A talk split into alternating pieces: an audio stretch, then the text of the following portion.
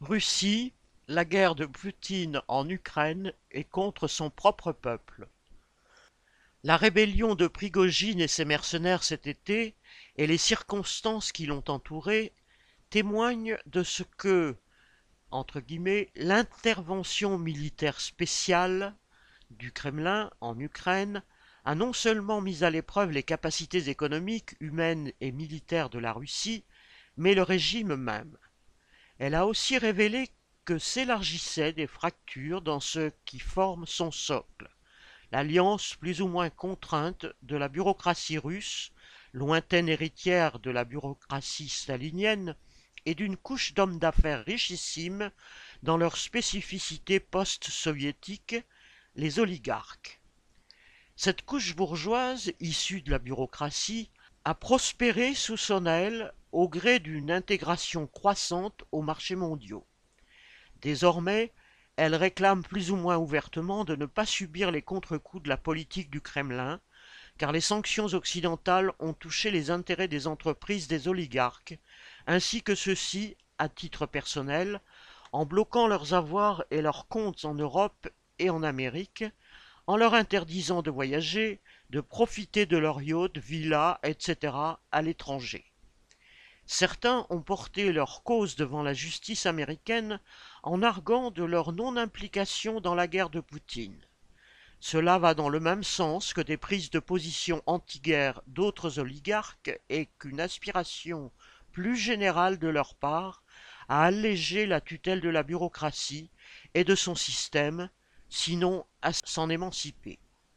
Comme d'autres avant elle, la guerre actuelle agit tel un catalyseur des tensions sociales et, en définitive, tel un accélérateur de la lutte des classes, ce qui ne concerne pas les seules relations bureaucratie-oligarchie, mais aussi, on le verra, l'aggravation de la situation des classes laborieuses du fait de la politique du Kremlin. Une catastrophe multiforme. Depuis que, le 22 février 2022, l'armée russe a reçu l'ordre d'envahir l'Ukraine, la guerre qui ravage ce pays est promise pour durer. Les stratèges des puissances impérialistes ne cessent de le répéter, et ils s'y emploient en livrant toujours plus d'armes à Kiev, tandis qu'en Russie la guerre a des effets de plus en plus visibles.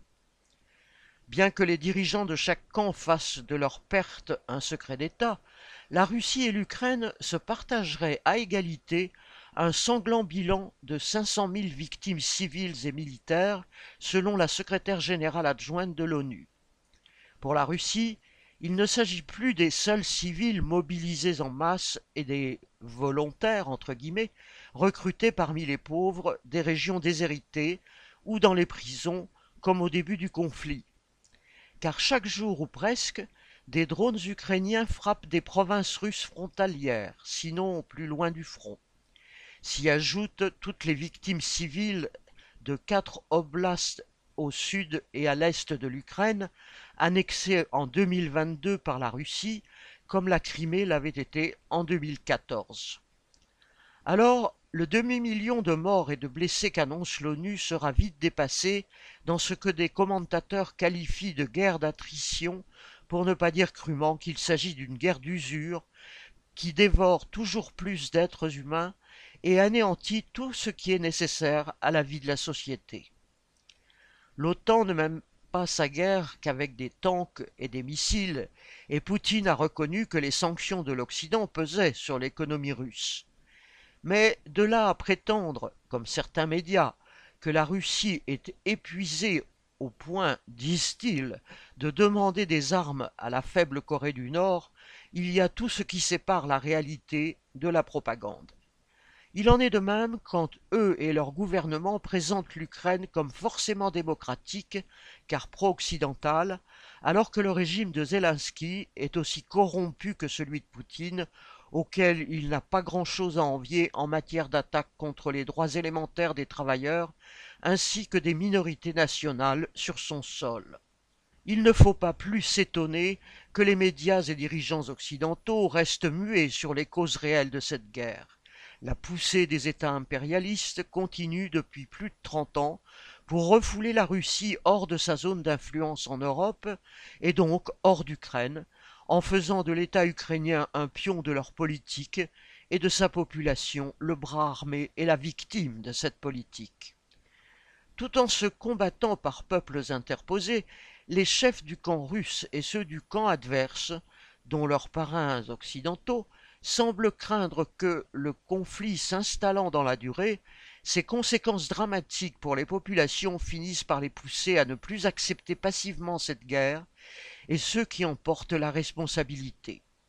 D'où les mesures préventives et très visibles prises par Zelensky, ces purges répétées au sein d'un appareil d'État constitué de prédateurs qui veulent pouvoir s'enrichir encore plus vite qu'en temps de paix. Cela donne-t-il le change à la population, sommet d'être prête à donner sa vie par des gens qui accumulent, à l'abri du loin du front, des fortunes dans la prévarication? Pas sûr. En Russie, Poutine joue aussi sur ce registre. Mais depuis la rébellion de Wagner, il doit louvoyer entre des pôles opposés. Ne pas ignorer la grogne sourde que suscitent dans les masses populaires des enrôlements massifs le coût humain, social, de la guerre en général, ne pas s'aliéner la hiérarchie militaire, dont l'affaire Prigogine a montré qu'elle n'était pas ou plus aussi unanime derrière le Kremlin, et plus grave pour le chef de la bureaucratie russe, il y a l'appareil d'État que l'on voit tirailler entre des clans, sinon des politiques autres que celles du Kremlin. En 1999-2002, Poutine avait assis son pouvoir sur la popularité que lui avait valu d'avoir rétabli une certaine stabilité en restaurant la verticale du pouvoir, après la décennie de chaos et de délitement de l'État qui avait suivi la fin de l'URSS. Derrière cette image, c'est la stabilité du régime que la période actuelle pourrait mettre à mal. Flambée des prix et de la pauvreté. En Russie, à la veille de la guerre, 1% de la population détenait déjà 60% de la richesse. La guerre a encore creusé ce gouffre d'injustice sociale. C'est ce qu'illustre la publication des derniers bilans des banques. Il y apparaît un écart béant entre les secteurs qui opèrent pour le compte des plus riches et ceux qui placent des prêts au plus grand nombre, depuis les petits bourgeois qui achètent un logement jusqu'aux travailleurs qui peinent à boucler leur fin de mois. La Banque centrale a qualifié de record absolu les profits des banques russes au premier semestre. 1700 milliards de roubles. Mais le quotidien économique Commerçant a noté que si les opérations sur l'échange, dopées par la fuite des capitaux, ont fait ce succès, le volume des prêts aux particuliers a fondu et avec lui les résultats des grands établissements de crédit divisés par 17 pour Alpha Bank et par 19 pour VTB. Ce contraste reflète à sa façon l'opposition de classe entre le sort des nantis et celui des travailleurs. Ceux-ci sont de moins en moins en situation d'obtenir un crédit, même de consommation courante. En revanche, les entreprises, ceux qui les détiennent et les hauts bureaucrates ont mis à l'abri la partie de leur fortune qui se trouvait en Russie. Ils l'ont convertie en dollars ou l'on fait sortir du pays avec l'aide de certaines banques russes qui y ont trouvé leur compte. Ce n'est certes pas nouveau, mais constatons une fois encore qu'une grande partie de la valeur créée dans le pays, produit de l'exploitation de la classe ouvrière, ne sert même pas à développer l'économie russe alors qu'elle se veut ouverte au marché. Tout cela part se fondre dans les circuits mondiaux du capital, en alimentant au passage les profits du secteur financier des États impérialistes, de leurs paradis fiscaux. Officiellement, la fuite des capitaux a quadruplé de l'été 2021 à l'été 2022, atteignant alors 253 milliards de dollars, soit 13% du produit intérieur brut russe.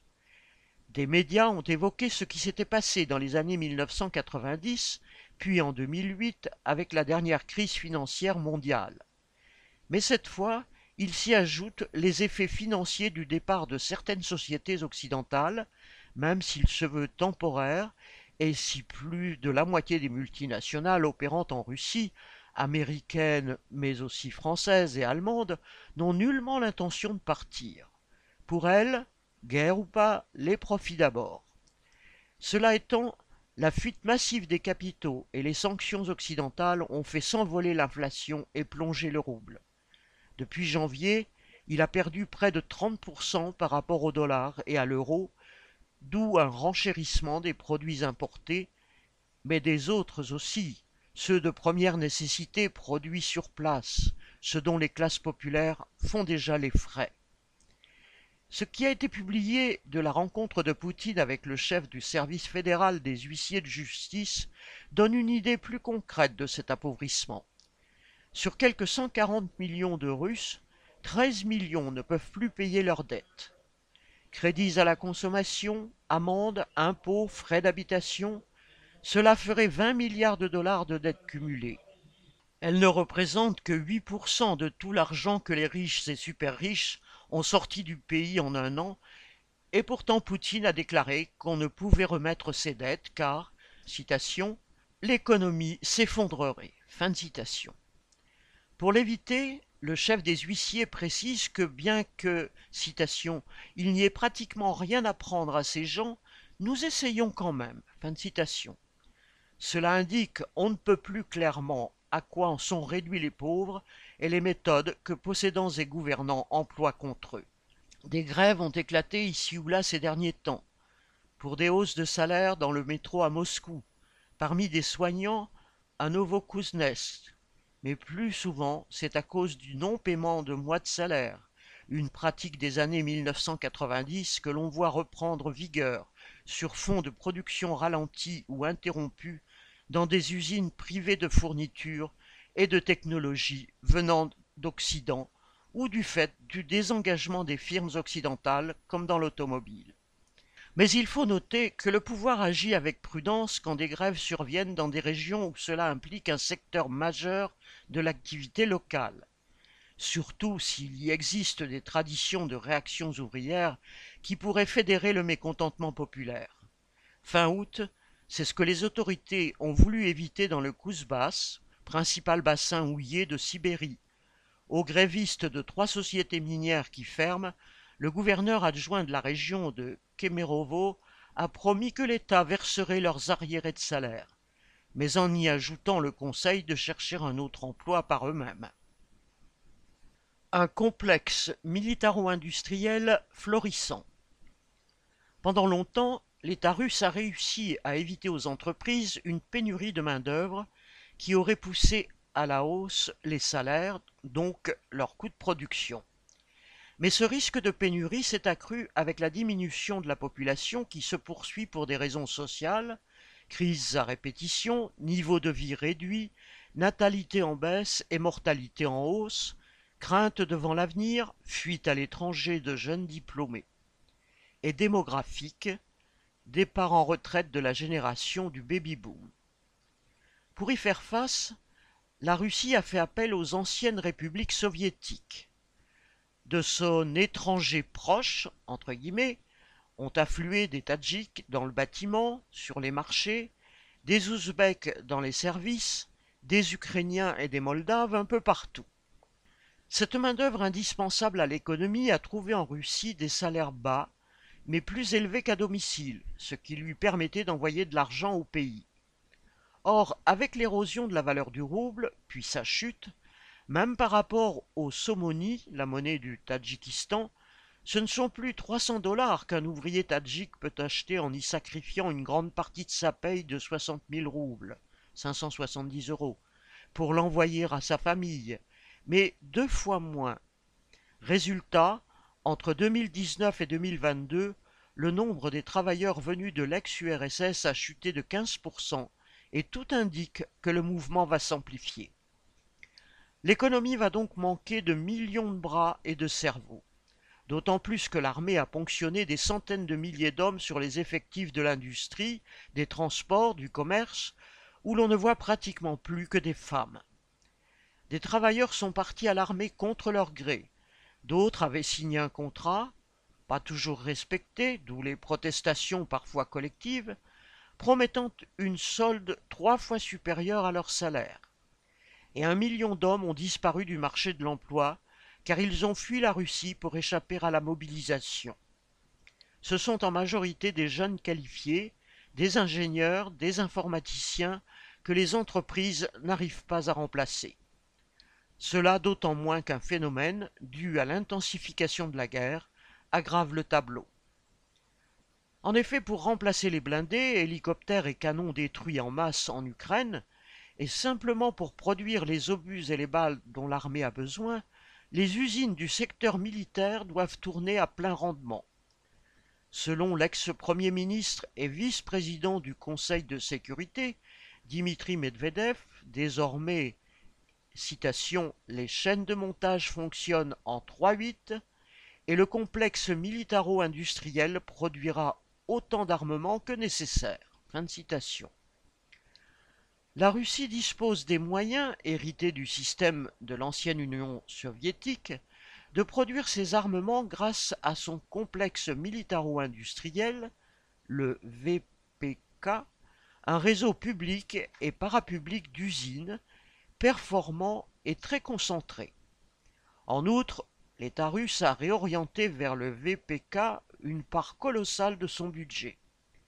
Mais les industries d'armement ne tournent pas toutes seules. Avant-guerre, elles employaient 2,5 à 3 millions de travailleurs. Avec la guerre et les fameux 3-8, il en faudrait probablement le double. Pour les trouver, les services de recherche d'emploi regorgent d'annonces qui se veulent alléchantes. Ainsi, pour une monteuse d'obus, même sans expérience ou formation, une usine propose cent mille roubles, 960 euros, un salaire ouvrier jusqu'alors réservé à Moscou ou Saint-Pétersbourg. Les besoins sont tels que des entreprises proposent de rémunérer des formations, de payer le déménagement, de fournir un logement si l'on vient d'ailleurs, même loin des grands centres, pourvu qu'on vienne y monter des obus. Si, comme dans toute guerre, le secteur de l'armement attire de la main-d'œuvre avec ses emplois garantis. S'il accapare une part croissante du budget, cela ne peut se faire qu'au détriment du reste de l'économie. En Russie, la militarisation de la société désorganise des circuits économiques déjà éprouvés. C'est ce que disent des responsables d'autres secteurs, d'autres usines dont la production concerne directement les besoins de la population. Ils se plaignent de manquer de personnel dans toutes leurs professions. Certains précisent que cela va se traduire, dans l'agroalimentaire, par des ruptures d'approvisionnement de la population. Pour conjurer cela, un temps au moins, et éviter que la population se mette à dire qu'elle manque de tout, alors que l'industrie de guerre ne manque de rien, le pouvoir fera probablement appel à des importations. Mais avec les sorties de devises que cela implique, et ce n'est pas demain que les BRICS, dont la Russie, s'accorderont sur une devise qui remplace le dollar dans leurs échanges, le rouble continuera à faiblir, l'inflation à enfler. Ce que les petites gens, les retraités, les travailleurs paieront au prix fort. Poutine et les autres dirigeants de la bureaucratie, qui se targuent de défendre les intérêts du peuple russe, entre guillemets, n'ont à lui offrir que des canons au lieu du beurre, quand ce ne sont pas des cercueils. Car la guerre, il la mène, tant sur le front ukrainien que sur le front intérieur, contre les classes laborieuses de Russie et d'Ukraine. Entre putsch et crash. Fin juin, la rébellion de Wagner a mobilisé 25 000 mercenaires, un chiffre dérisoire face aux 1,15 million d'hommes de l'armée régulière, ces paramilitaires n'ayant en outre qu'un rôle marginal dans le dispositif guerrier du Kremlin. Ce mini-putsch, qui avorta au bout de 48 heures, aurait-il pu entraîner des pans de l'armée? En tout cas, cela ne se fit pas. Malgré cela, il inquiéta assez le Kremlin pour qu'on exfiltre Poutine vers le lointain Valdaï et pour que des ministres fuient la capitale où les forces de sécurité avaient fait dresser des barricades. Certes, l'armée russe n'a pas suivi, et encore moins la garde nationale, ce corps nombreux et surarmé que Poutine a créé à part pour maintenir son ordre dans le pays. Mais il est un fait que, tandis que le convoi de blindés de Prigogine progressait vers Moscou, il a pu occuper des grandes villes sans coup férir.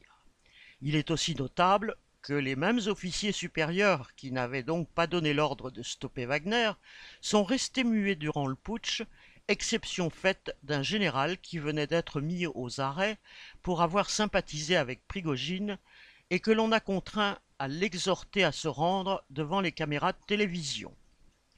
Au vu des mises à l'écart et arrestations qui ont suivi, il semble qu'il n'était pas le seul dans les sommets de l'armée à partager avec Prigogine tout ou partie des accusations de saboter la guerre, de trahir la patrie et d'utiliser les soldats comme de la chair à canon qu'il lançait depuis des semaines contre le ministre de la Défense et le chef d'état-major. Ces accusations avaient fini par atteindre Poutine lui-même. On peut penser que des secteurs de la haute bureaucratie civile s'y reconnaissaient, car c'est impunément que partout, depuis des mois, des tenants de la droite ultranationaliste et va-t-en-guerre faisaient écho à Prigogine.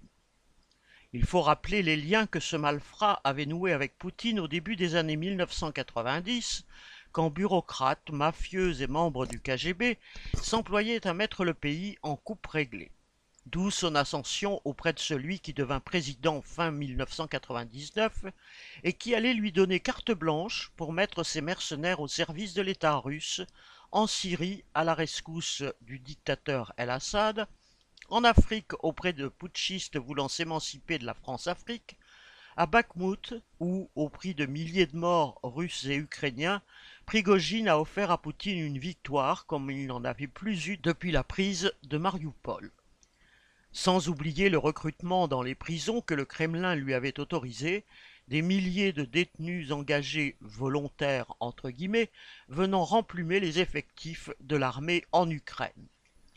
Tout cela avait propulsé le patron de Wagner sur le devant de la scène. Se sentait-il intouchable au point de risquer de s'en prendre nommément aux chefs civils et militaires de l'armée nommés par Poutine? En tout cas, cela n'a pas empêché Poutine de le dénoncer comme traître. Cela valait sentence de mort. Juste deux mois après, Prigogine et ses lieutenants furent liquidés dans l'explosion de leur avion. Mais si régler son compte à Prigogine a valeur d'avertissement pour qui, dans les sommets, serait tenté par pareille aventure, cela n'a nullement réglé le problème de fond, la crise du régime que cela a étalé au grand jour. Quel qu'ait été le but réel de Prigogine, qui se défendait de viser Poutine, C'étaient ceux qui dirigent la Russie qu'il mettait en cause, donc le régime qu'il menaçait. Cela pouvait remettre en question la pérennité d'un système qui assure la domination et les privilèges de millions de bureaucrates, d'une grosse centaine de milliardaires, les oligarques, et de dizaines de milliers de bourgeois de moindre envergure, jusqu'à l'existence même de l'État russe qui, tel qu'il est, reste le garant de l'ordre mondial dans une vaste région de l'Eurasie. Un ordre mondial que les puissances impérialistes, les États-Unis les premiers, semblent préférer, au moins au stade actuel de la militarisation du monde, de ne, pas voir bouleversé. Ce serait le cas si la Russie éclatait en entités dressées les unes contre les autres, et c'est ce qui avait commencé à se produire avec l'implosion de l'URSS, puis dans la Russie d'Helsinki, ou si l'État russe s'affaiblissait tellement qu'il n'ait plus la capacité de faire régner l'ordre contre les peuples. Et il l'a encore fait, un mois avant la guerre en Ukraine, contre le prolétariat du Kazakhstan pour sauver les intérêts des bureaucrates du cru et ceux des trusts du pétrole. Le gouvernement américain, pourtant un habitué des déclarations contre Poutine et sa guerre, s'est donc abstenu de commenter cette rébellion le temps de voir venir. Oligarques et bureaucrates.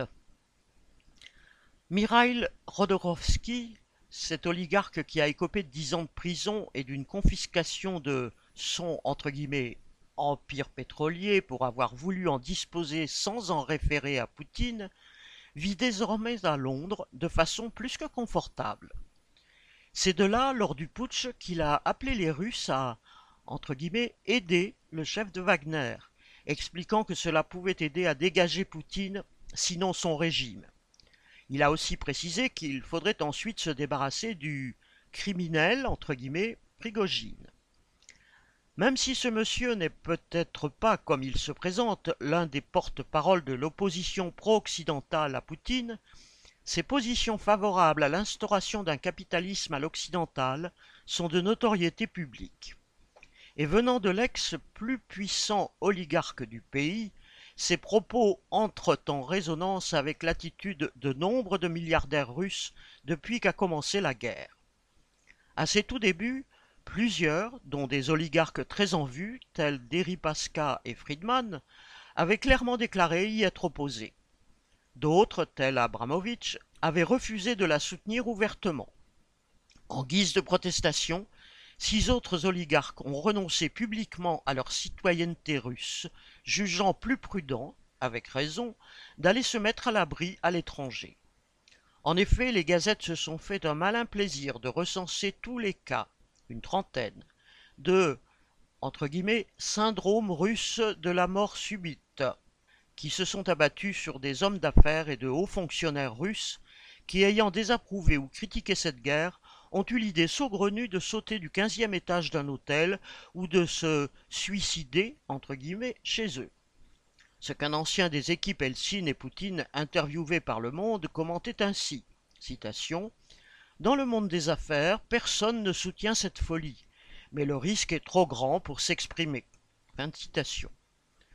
Le vrai risque pour Poutine et son régime, c'est que pareille situation n'ébranle le pacte que, à peine arrivé au pouvoir, il avait mis en main aux oligarques. Ne vous occupez pas de politique, payez vos impôts, l'État protégera vos affaires. Ce pacte, tous l'avaient respecté, sauf Khodorkovsky, et bon gré mal gré, c'est sur ce socle que la haute bureaucratie et le monde des capitalistes à la russe avaient prospéré, sinon en symbiose, du moins en étroite collaboration. Cet accord a assuré une certaine prospérité aux deux parties et une stabilité au régime dans son ensemble, mais c'était en temps de paix. La guerre, à laquelle le Kremlin a été contraint par les pressions des puissances impérialistes, a rebattu les cartes.